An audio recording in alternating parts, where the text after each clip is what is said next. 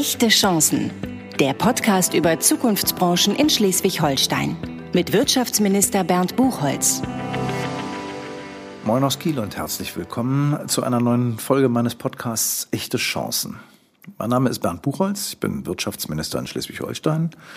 Und in meinem Podcast diskutiere ich mit Menschen aus dem echten Norden, die mit Herzblut die Zukunft anpacken und gestalten. Wir sprechen über Erfolge, Perspektiven, in Zukunftsbranchen in Schleswig-Holstein über Dinge, die man mit Schleswig-Holstein nicht sofort assoziiert, sondern mit Menschen, die machen und das Land voranbringen. Mein heutiger Gast sorgt dafür, dass die Digitalisierung an Tempo gewinnt, und zwar nicht nur in Schleswig-Holstein, sondern auch in der ganzen Metropolregion Hamburg. Bei mir ist Theo Weirich. Er ist Werkleiter bei den Stadtwerken Norderstedt und Geschäftsführer von Wilhelm Tell. Herzlich willkommen, Herr Weirich. Vielen Dank für die Einladung. Was macht Wilhelm Tell als eine Firma der Stadtwerke so Besonderes, dass Sie als bundesweiter ja, Internetpionier gelten, Herr Weirich? Ja, ich glaube, das hängt damit zusammen, dass vor mehr als 20 Jahren eine Entscheidung getroffen worden ist, in die Zukunft zu investieren und vor allen Dingen auch die, auf die Zukunft zu wetten. Vor 20 Jahren hat man bei den Stadtwerken, also es sind ja so normalerweise Energieversorger, die dafür sorgen, dass Gas zu Hause ankommt und das Abwasser abgeleitet wird. Aber bei den Stadtwerken hat man die Entscheidung getroffen, dass sie dafür sorgen sollen, dass die Zukunft angepackt wird. Naja, also das war damals von dem damaligen Werkleiter, äh, Volker Halwachs, muss ich dazu sagen, das war die Idee, der hat ähm, gesagt, wir können, äh, was wir gut können, ist Infrastruktur. Wir können auch gut Rechnung schreiben und wir müssen uns was Neues suchen. Und dann ist er auf die Idee gekommen oder hat dann gemeinsam etwas angestoßen und hat gesagt, wir müssen in eine neue Kommunikationstechnologie investieren. Und ähm, dann hat man sich ein Jahr zusammengesetzt und hat gesagt, was machen wir? Und die richtige Entscheidung, die damals war, warum wir so erfolgreich waren, die Entscheidung, alles neu zu machen. Keine alte Technik von irgendeinem äh, Telekommunikationsunternehmen zu nehmen, zu mieten, zu pachten, weil das war alles Bürokratie. Man hat sich entschieden, alles neu zu machen und mit Glasfaser. Wir haben damals, haben Sie gesagt, in welcher Rolle waren Sie damals vor Ort bei den Stadtwerken oder sind Sie dazugekommen? Ich bin als Berater dazugekommen, hatte von Telekommunikation nicht allzu viel Ahnung. Also wir hatten schon damit äh, die Thematik aufgefasst. Aber es ging darum, ist Telekommunikation eine Zukunftsform für ein Geschäftsfeld in Infrastruktur? Und dann haben wir uns hingesetzt und haben das ganze Thema durchgespielt und haben gesagt, wenn wir es machen, machen wir es richtig. Und die Entscheidung ist dann gereift. Und das war jetzt wann ungefähr? Das war 1998 und dann ist 99 im Februar ist die Firma gegründet worden und bin ich auch gleich Geschäftsführer geworden. 1998, 99, wo ehrlicherweise die, ich sag mal, die Dinge im Internet noch also äh, absolut in den Kinderschuhen steckten. Da waren, es gab so Anwandlungen, es gab die ersten Startups, die sich im Internetbereich irgendwo waren, aber dass ein Stadtwerk jetzt auf die Zukunft der Kommunikation in neuer Form Form setzt, das war außergewöhnlich. Ja, aber Sie müssen das auch ganz einfach sehen, was die meisten vergessen haben. Wir haben ja die erste Dotcom-Blase 2000 gehabt. Und wenn man die analysiert hat, wusste man, warum die Geschäftsmodelle übrigens, die heute die gleichen sind als damals, warum die nicht funktioniert haben. Die haben deswegen nicht funktioniert, weil die Bandbreite nicht da war. Das haben nur die meisten nicht erkannt. Die haben das Gepiepe im Internet nur gekonnt. Und dann hat man ganz klar, alle Studien, die äh, zumindest vom Weltwirtschaftsforum, äh, die haben alle gesagt, wir brauchen Glasfaser. Aus, aus dem asiatischen Raum hat man das schon gekannt. Ja, und dann hat man gesagt, okay, wir wetten jetzt mal auf die Zukunft. Und die Prognosen waren, dass sich alle drei bis vier Jahre die, die Geschwindigkeit verdoppelt. Und dann wusste man, in spätestens fünf Jahren brauchen wir mindestens 250 500, vielleicht sogar ein Gigabit. Das hatte man damals schon in der, im Fokus. Es ist ein bisschen später gekommen, aber das war dann so die Entscheidungsgrundlage, dass zu sagen, okay, jetzt machen wir das richtig. Und dann war natürlich die Frage, wir müssen uns da auf fünf bis zehn Jahre einstellen. Wie kann man das einer Stadt oder einem Stadtwerk, das ja noch im Eigenbetrieb war, wie kann man das kommunizieren in die Politik? Und wie haben Sie es kommuniziert in die Politik? Wie haben Sie es der Politik schmackhaft gemacht? Also zunächst mal, äh, äh, Erik Hoppe sagt ja, äh, wer äh, führen will, muss die Sprache des Volkes oder der Menschen sprechen, aber er muss auch die Sprache des Sehers und des Visionärs sprechen. Das heißt, wir haben erstmal das ganze Thema auf die Sprache der Feierabendpolitiker gebracht und dann eine Vision gebracht und haben gesagt, wir können eine Metropolregion mitgestalten und da waren die sofort dabei, weil die politische Zielsetzung war dann natürlich klar, wir können hier etwas aufbauen. Das war der Beginn, das muss man jetzt mal sagen, des Glasfaserausbaus in Schleswig-Holstein. Es war der Beginn, dass ein Stadtwerk, eine kommunale Einrichtung gesagt hat, Menschenskinder, wir setzen auf die Zukunft, auf die Infrastruktur der Zukunft. Wir sorgen für die Bandbreite der Zukunft. Wir sorgen in dieser Stadt dafür, dass Glasfaserausbau möglichst flächendeckend in der Stadt vorangetrieben wird. Genau, das hat man dann also äh, dann so vorangetragen. Man muss aber dazu sagen, alle Studien haben dann gesagt, ja, ob das die Lösung ist, es gibt doch bessere mögliche, billigere Möglichkeiten über das normale äh, äh, Internet der, der Kupferleitung. Ähm, dann haben wir gesagt, okay, äh, wir brauchen fünf Jahre, um das durchzuführen. Und dann war natürlich die Frage, wie, wie kann ich die Risiken abdecken? Und dann haben wir gesagt, okay, lass uns anfangen. Und wir haben Ausstiegsszenarien entwickelt, die nie in Anspruch genommen wurden. Man hat das einfach äh, das Unglück mit eingeplant. Man hat also das Scheitern mit eingeplant, indem man gesagt hat, wir fangen mal an, wir wollen 10, 20 Prozent. Und nach spätestens zwei Jahren wussten wir, dass wir 100 Prozent kriegen und äh, hatten eigentlich dieses Ausstiegsszenario nicht in Anspruch nehmen müssen, aber es war wichtig für die Politik, zu wissen, es ist kein äh, Open End äh, Investitionslenk. Notfalls hat man äh, das Startkapital von acht Millionen D-Mark, die wir damals bekommen haben. Gut, aber nochmal 20 Prozent oder 100 Prozent, das heißt 20 oder 100 Prozent Anschlussfähigkeit und Anschlüsse ja. für Glasfaser. Etwas, wo man ja noch heute bei dem einen oder anderen Schwierigkeiten hat, ihn davon zu überzeugen, dass er so einen hochfrequenten, also einen breitbandigen Anschluss tatsächlich haben muss. Sie haben damals darauf gesetzt, Ende des letzten Jahrtausends muss man ja sagen, dass man genügend Menschen in Norderstedt findet, die sagen werden, jawohl, da machen wir mit. Und Sie haben die gefunden. Das ist ja aber auch eine große Marketingaktivität, eine große Kommunikation gegenüber den Menschen in einer solchen Stadt. Wie hat das geklappt? Wie hat das funktioniert? Ich muss Ihnen sagen, das war gar kein Problem. Die haben uns die Bude eingerannt. Die wussten, ah, die machen etwas für uns und da kriege ich äh, ein, ein 10 Megabit Anschluss, wo die Telekom noch 5, äh, 750 Kilobit hatte und ich kriege es innerhalb von einem halben Jahr, wenn ich mich gleich melde und es kostet mich nichts im Anschluss und so haben wir angefangen und das ging relativ schnell. Ähm, die Leute haben das sofort auch antizipiert. Das ist unser Laden. Ähm, die haben sich auch eingebracht. Wir haben Veranstaltungen gemacht, wie man mit Set-Top-Boxen, wie man mit dem Internet auch umgeht. Wir haben ähm, verschiedene Schulungen gemacht mit den, mit den Schülern und so weiter. Wir haben also ein ganz breites Programm im kommunalen Bereich. Das war manchmal ein bisschen äh, folkloremäßig, aber das wurde total akzeptiert. Und wir haben 2005 das muss ich mir vorstellen, Norderstedt hat 35.000 Haushalte und 2005 hatten wir 33.500 Haushalte angeschlossen. Schon im Jahr 2005 33.000 Haushalte, äh, 33.000 Bürgerinnen und Bürger an einem Glasfasernetz angeschlossen waren, das die Stadtwerke zur Verfügung stellten und von dem ausgehend die Geschichte ihrer Firma äh, Wilhelm Tell dann ja auch noch weitergeht, weil es nicht nur um das Erschließen von Norderstedt ging.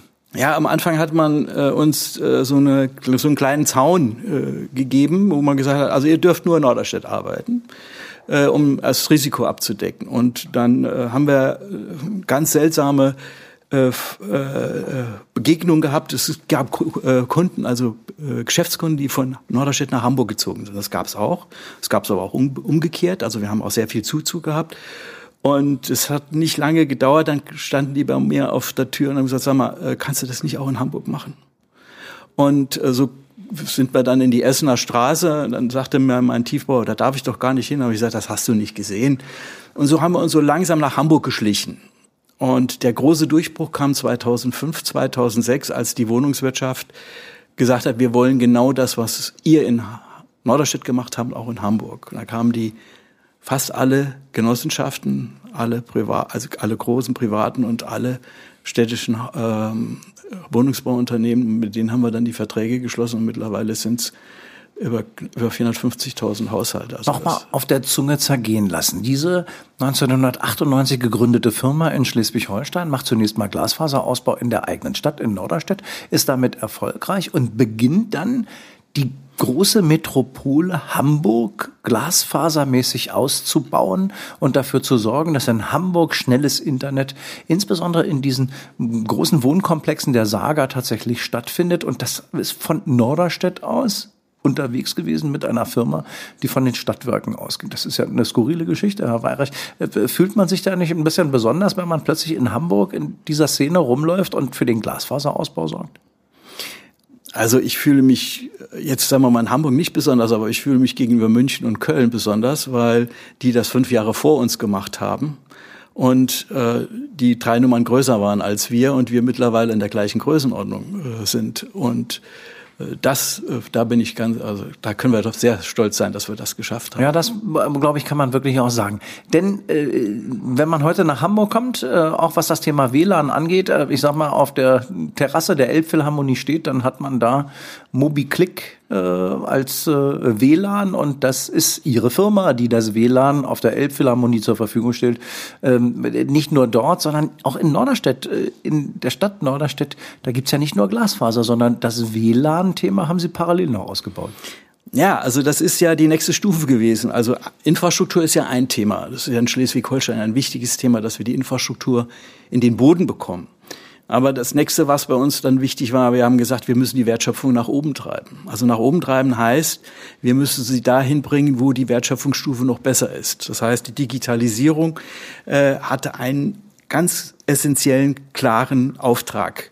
Du musst in Zukunft mobil erreichbar sein mit und die Entscheidung wird auf dem Handy getroffen oder auf dem Tablet und nicht mehr auf dem, im, im, auf dem festen Arbeitsplatz. Also wir sind zu 85 Prozent heute mobil. Und die Frage war einfach zu beantworten. Und dann war die Idee zu sagen, okay, lass uns WLAN machen. Und zwar freies WLAN für alle Kunden.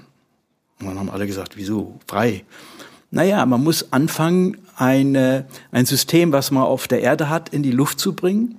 Und die Kunden, die haben das sofort angenommen. Und dann haben wir, übrigens nicht nur Hamburg, wir haben ja komplett Hamburg äh, den, den Nahverkehr, alle Busse, äh, 11.000 Haltestellen, über 172 äh, äh, Bahnhöfe, die vier Großbahnhöfe. Wir haben sogar die S-Bahn, die hat das gar nicht gemerkt, ausgestattet. Wir haben die Touristenzentren, die, die Großterminals, also alles, was Sie sich vorstellen. Wir haben fast 5000 Antennen mittlerweile und sind weiter im Ausbau und alle warten darauf. Und das war eigentlich die Voraussetzung, dass wir in dieses Thema Digitalisierung reinkamen. Das haben die meisten gar nicht verstanden, dass es wichtig ist, die Hoheit auch über die Telekommunikation in der Luft zu bekommen. Übrigens, das macht Google und äh, äh, Tesla macht das heute mit, äh, mit, mit, Satelliten. Die wollen da auch rein. Also man sieht, dass die Idee gar nicht so schlecht war von uns. Das so ja, in der Tat. Nur Sie haben sie deutlich früher gehabt. Und wenn Sie jetzt sagen, naja, es lag auf der Hand, dann muss man ja sagen, für Sie lag es auf der Hand. Andere haben es aber nicht so gesehen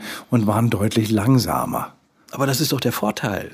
Wenn alle anderen sagen, wir machen es nicht, dann können sie doch äh, quasi das Revier gleich sofort erobern. Im Nachhinein sage ich jetzt auch, super. Ich weiß nicht, wie ich da vorgewesen wäre, wenn ich 2005 da gesessen hätte und gesagt, irre Investitionen aus einer Stadt Norderstedt äh, dafür, dass man da jetzt auch noch Hamburg quasi äh, mit auf, aber natürlich auch eine irre Geschäftschance, das sehe ich schon ein. Aber schon auch ein ziemliches Risiko für die Kommunalpolitik mit ihren Stadtwerken so voranzupreschen. Das ist richtig. Also man wird immer wieder auf den Boden der Tatsachen des Risikos zurückgeführt. Aber mittlerweile sind die Erträge in der, in der neuen Welt höher als in der alten Welt. Im Nachhinein wissen wir alle in Zeiten von Corona äh, zu schätzen, was es bedeutet, dass man im Upload so schnell ist wie im Download, weil eine Videokonferenz eben nur funktioniert, wenn man die entsprechenden Bandbreiten auch hat. Und äh, im Streaming äh, ist das heute auch so. Dass, aber damals gab es ja noch nicht so wahnsinnig viele Angebote. Das heißt doch, sie mussten auch auf der, auf der Inhalteseite in Wahrheit irgendwas zu bieten haben, was die Leute überzeugt. Ja, also da, das war einer der, auch der ersten Entscheidungen. Wir haben vor äh, 22 Jahren einen äh, lokalen Fernsehsender auf die äh, Rille geschoben, auf Deutsch gesagt. Also äh, das wird heute betrieben von einem Privaten über 22 Jahre. Wir haben wir lokales Fernsehen zunächst in Norderstedt und dann in Hamburg gemacht. Regional, Kiez, Fernsehen haben also die Inhalte da auch zum Teil von uns reingebracht. Wir haben mit über 500 Sender weltweit Verträge, wo wir diesen Inhalt reinbringen. Wir haben eigene Verschlüsselungsplattformen aufgebaut. Also all die Wertschöpfung immer versucht, in den Bereichen auch wirklich selbst zu toppen und äh, hineinzubringen, um eigentlich auch dann mit Geld zu verdienen. Und das hat funktioniert. Und natürlich war das am Anfang immer eine, eine Frage so, so hohe Investitionen. Aber Sie können das mit Partnern gemeinsam machen. Sie können Sharing Economy, äh, Sharing Infrastruktur, was von der EU jetzt auch in den Richtlinienkompetenzen reinkommt. Ähm, genau das haben wir schon relativ früh partizipiert. Wir haben einen Partner aus Hamburg mit reingenommen. Der hat sein, wir haben gemeinsam das Netz gebaut und haben auf eine Idee gesagt, okay, wir, wir, wir nutzen es gemeinsam. Da haben wir nur die Hälfte, die Hälfte der Kosten. Das waren also Projekte, die wir so angenommen äh, haben, gemeinsam gestaltet haben. Und dann hat das auch funktioniert. Wir haben heute eine Größenordnung von über 50 Prozent Anschlussfähigkeit ans Glasfaser in Schleswig Schleswig-Holstein. Damit sind wir als Flächenland ganz weit vorne. Kaum einer weiß das. Ist das heute noch ein entscheidender Faktor für Menschen und für Unternehmen, sich anzusiedeln, dass diese Infrastruktur gut ausgebaut vorhanden ist? Oder setzt man das heute einfach zwingend voraus? Also das, sie kriegen noch nicht mal mehr ein Einfamilienhaus ohne äh, einen entsprechenden Internetanschluss gebaut in einem Baugebiet. Also da brauchen Sie gar nicht zu fragen. Ähm, äh, als wir anfingen, äh, hieß es immer, die Bauern sind die, äh, die, die, die, die am meisten Probleme haben mit Kommunikation. Heute sind die Bauernhöfe, die best ausgestatteten digitalen und versorgtesten über der Kommunikationslinie versorgten Unternehmen im Land. Also äh, die Frage stellt sich für mich nicht. Das, das Thema ist nun nur ungleich schwieriger für das Land Schleswig-Holstein gewesen, weil wir haben ganz einfach von der Metropolregion profitiert, dass der Druck riesig war ähm, aufgrund der Wohnungsnot, aufgrund der der vielen Wohnungen, der äh, die Leute brauchten das alle, heute noch umso mehr. Ähm, äh, da hatten wir relativ einfach. Die Kosten waren nicht so hoch wie jetzt auf dem Land. Klar. Und ähm, wir sind ja auch dabei, die schleswig-holsteinischen Städte jetzt auch entsprechend auszustatten. Nur um den Mut in den Städten haben die anderen Stadtwerke nicht so einfach gehabt, äh, weil es für die auch schwieriger war, weil es muss was, man muss Vertrieb machen, man muss kommunizieren, sie müssen viel, viel draußen sein bei den Kunden.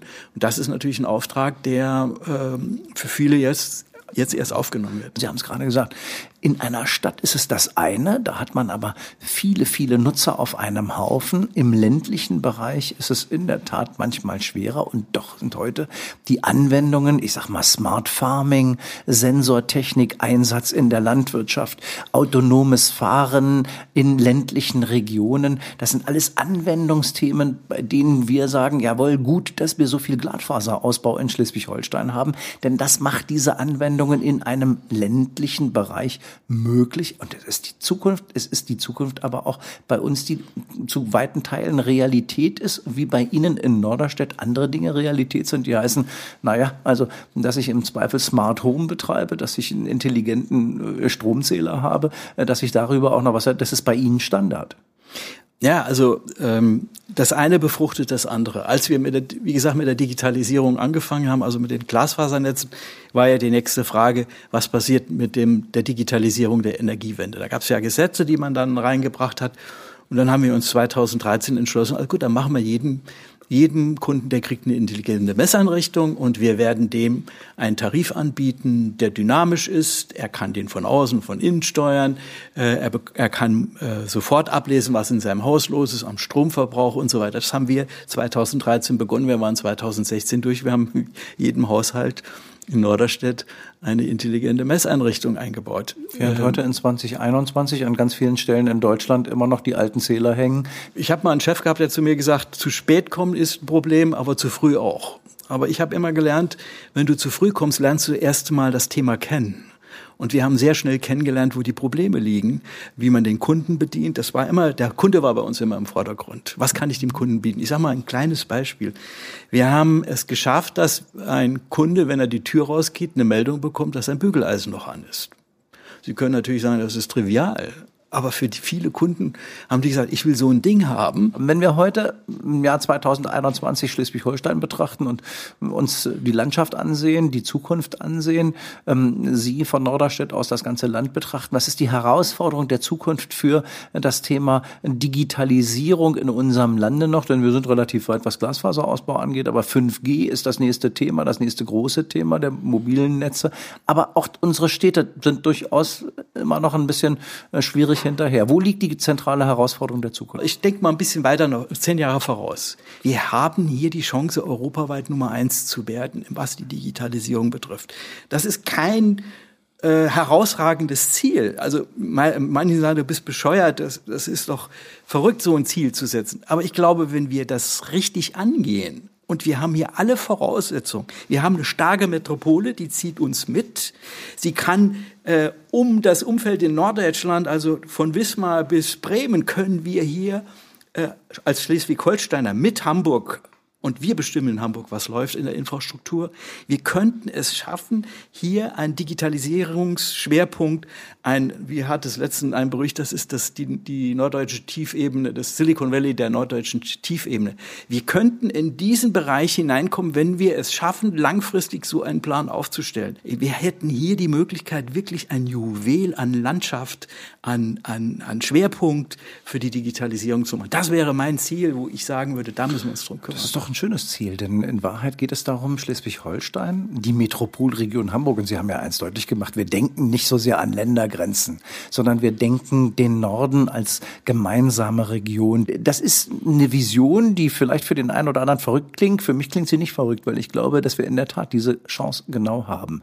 Im Norden mit dieser Metropolregion Vorreiter zu sein für viele andere und zu zeigen, dass wir in der Digitalisierung ganz weit vorne sind, nicht nicht wie so viele immer sagen, in Deutschland ist man hinten, sondern in der Metropolregion Hamburg im Norden, in Schleswig-Holstein, wollen wir, was das angeht, ganz weit vorne sein. Theo Weirich mit einer Firma, die in Norderstedt sitzt, am Hamburger Rand. Und da, da braucht man ja inzwischen Mitarbeiterinnen und Mitarbeiter, die das Ganze auch äh, betreiben und vorantreiben. Haben Sie ein Problem mit Fachkräften?